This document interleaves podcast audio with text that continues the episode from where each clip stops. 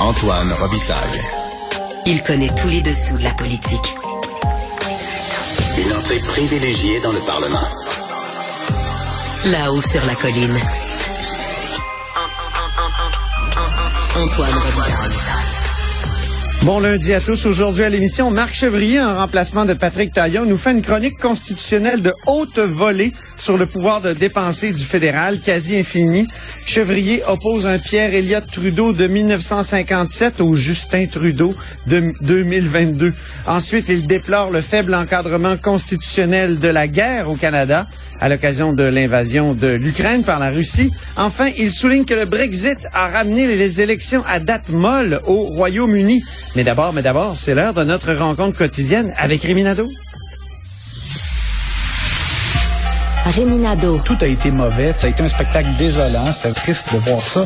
Antoine Robitaille. On sait bien, vous voulez faire du nationalisme. Mais non, on veut justement contrebalancer cette délocalisation-là politique.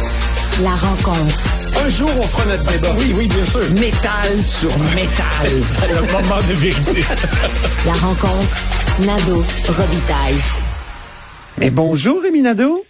Salut Antoine Robitaille. Chef de bureau parlementaire à l'Assemblée nationale pour le journal. Et le journal. Il y a des échos de notre sondage euh, de la fin de semaine qui était très intéressant. Oui, ben c'est toujours particulier un sondage avec intention de vote euh, alors qu'on euh, sort à peine euh, de l'élection. Là, Euh, des gens pourraient dire, ben écoutez, là, la prochaine élection c'est dans quatre ans. Mais euh, j'ai aimé voir certains éléments, c'est-à-dire euh, le fait que le, le Parti québécois est euh, deuxième pour la première fois depuis cinq ans dans les intentions de vote. Ça, c'est quand même significatif. Et c'est- particulier parce que c'est pas parce que le PQ a fait une, une incroyable remontée depuis le précédent sondage. Ils étaient C'est ça. 18%. Parce que notre réflexe, c'est de dire, hey, Paul Saint-Pierre Plamondon, il a fait bouger l'aiguille, mais non. Ils sont comme Pas- restés. Pas, de- pas depuis le dernier sondage, mais euh, quand même, le fait de se maintenir à 18% euh, après l'élection, c'est quand même signe que, par exemple, euh, peut-être que son combat contre le serment du roi, ça a plu aux gens, en tout cas suffisamment pour pas qu'ils qu'ils perdent euh, Ben oui. des points, parce que pendant ce temps-là, il y a des adversaires qui ont perdu, surtout Québec solidaire. euh, qui a perdu 5 points sur le précédent sondage et qui, à 14% est en dessous même aussi du résultat euh, électoral du 3 octobre. Euh, donc, pour QS, on a souvent euh, mentionné qu'ils n'avaient pas été très présents euh, après la campagne électorale. Euh, il y a peut-être un peu de ça. Euh, le, Faut le- jamais oublier qu'ils font partie des partis qui ont perdu des électeurs aussi euh, en 2022 par rapport à 2018. Ils ont perdu 16 000 électeurs. Oui, c'est ça. Ils ont perdu un, un pourcentage euh, de, de, de, de vote exprimé, effectivement, un point euh, par rapport à, l'élection de 2018. Et, euh, et pour ce qui est Donc, de la CAQ, ouais. ben, eux, ils ont augmenté, ils, ils ont repris donc euh, 5% sur le sondage qui avait suivi l'élection. Euh, bon, est-ce que euh, Jean-Marc Léger lui soulevait la possibilité que les gens euh, qui avaient trouvé peut-être que M. Legault avait pas fait une bonne campagne, euh, peut-être que là maintenant cet effet-là s'est dissipé et puis qu'il qu'il Mm. retrouve un petit peu là euh, euh, un niveau d'appui. Écoute, à 41% c'est très fort.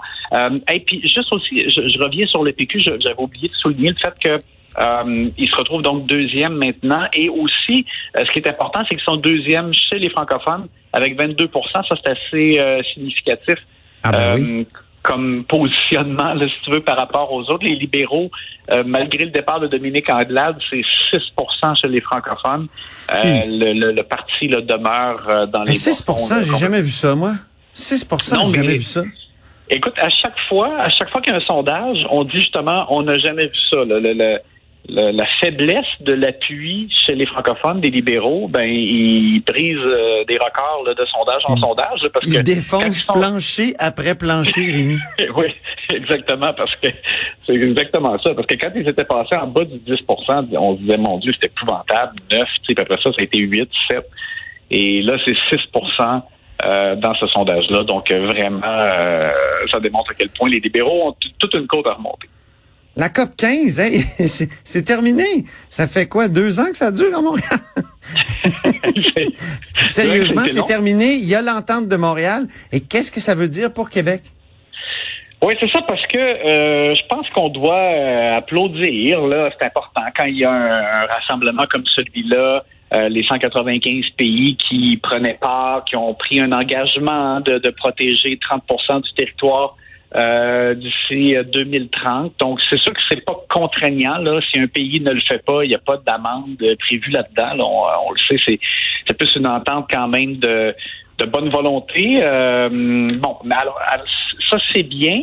Euh, je, voulais te parler maintenant de ce que ça veut dire pour le Québec parce que de toute façon, Benoît Charette l'avait dit que même s'il n'y avait pas eu euh, d'entente là euh, pour l'ensemble des pays, le Québec avait l'intention de respecter un engagement de, de, de protéger 30% de son territoire d'ici 2030. Donc, la commande était là de toute façon pour le gouvernement Legault, pour le Québec.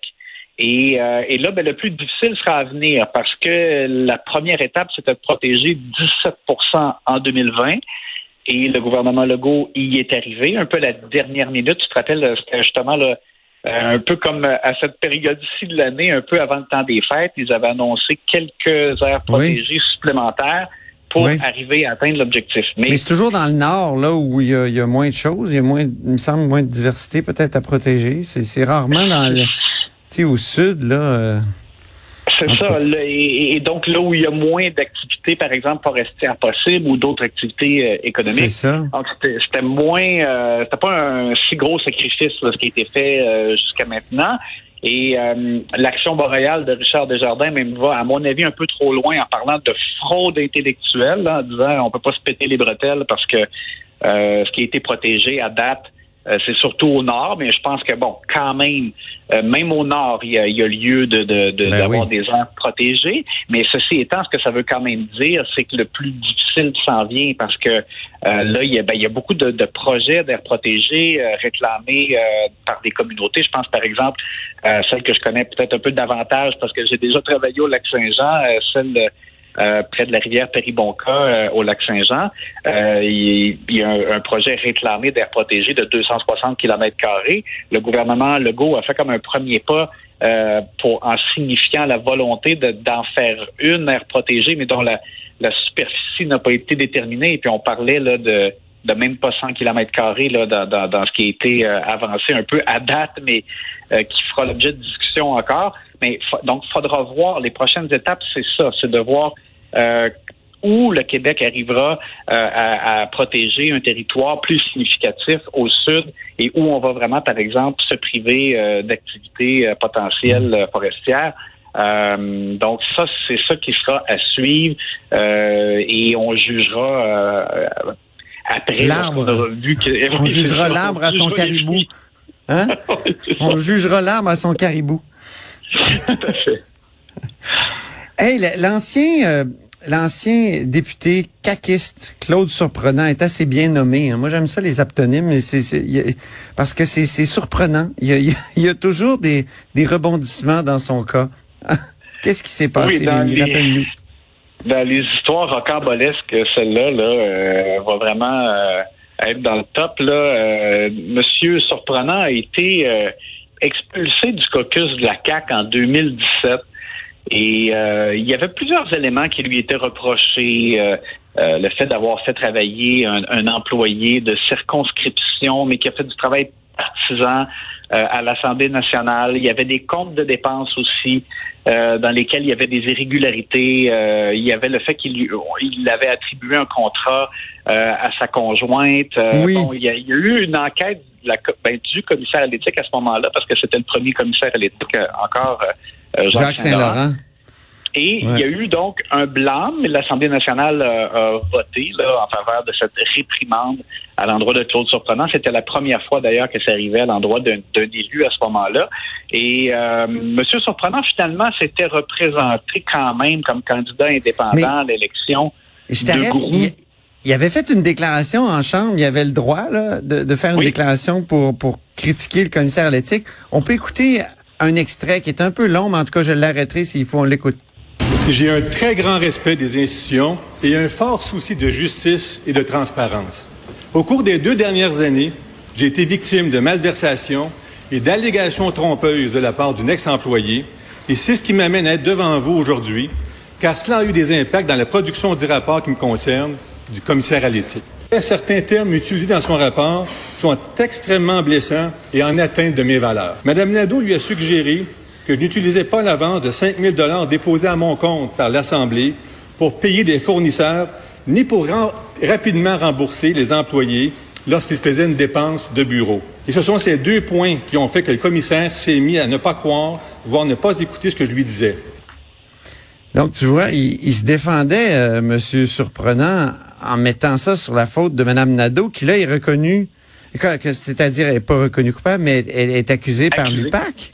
Donc, je me suis dit, est-ce qu'il s'est fait avoir par cette dame-là ou est-ce qu'il y a autre chose? Ben, en passant, c'était le 5 décembre 2017 en chambre. Oui, pardon, excuse-moi. C'est ça, ben, ça, ça devient dur à démêler parce que donc là, on apprend aujourd'hui, c'est la raison pour laquelle on en parle, l'UPAC, euh, qui a publié euh, un communiqué euh, qui révèle, dans le fond, qu'elle elle est accusée de fraude et de production de faux, de, de fait parjuré aussi devant le tribunal administratif du travail.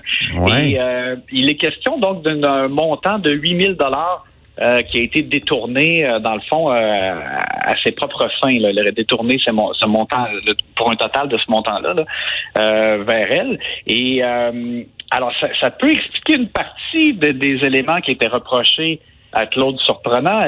Lui, c'est ce qu'il prétend. Il a même demandé des excuses à François Legault euh, en début d'année, ben, au printemps euh, dernier. Ah oui. Euh, et il parlait même d'une poursuite, ben, pas d'une poursuite, mais il, demandait en fait une compensation de près d'un million de dollars. Et lui, dans le fond, c'est ça. Sa, version des faits, c'est qu'il a été berné par son ex-employé, mais en même temps, comme je te ben disais, oui, il y avait d'autres choses. Il y avait d'autres éléments qui étaient reprochés aussi. Alors, comment, comment arriver à démêler ça, c'est un peu compliqué. Exactement, exactement. Tout ça pour dire que c'est bien surprenant. Merci infiniment, Rémi Nadeau, puis on se reparle demain. À demain. Rémi est chef de bureau parlementaire à l'Assemblée nationale pour le journal et le journal.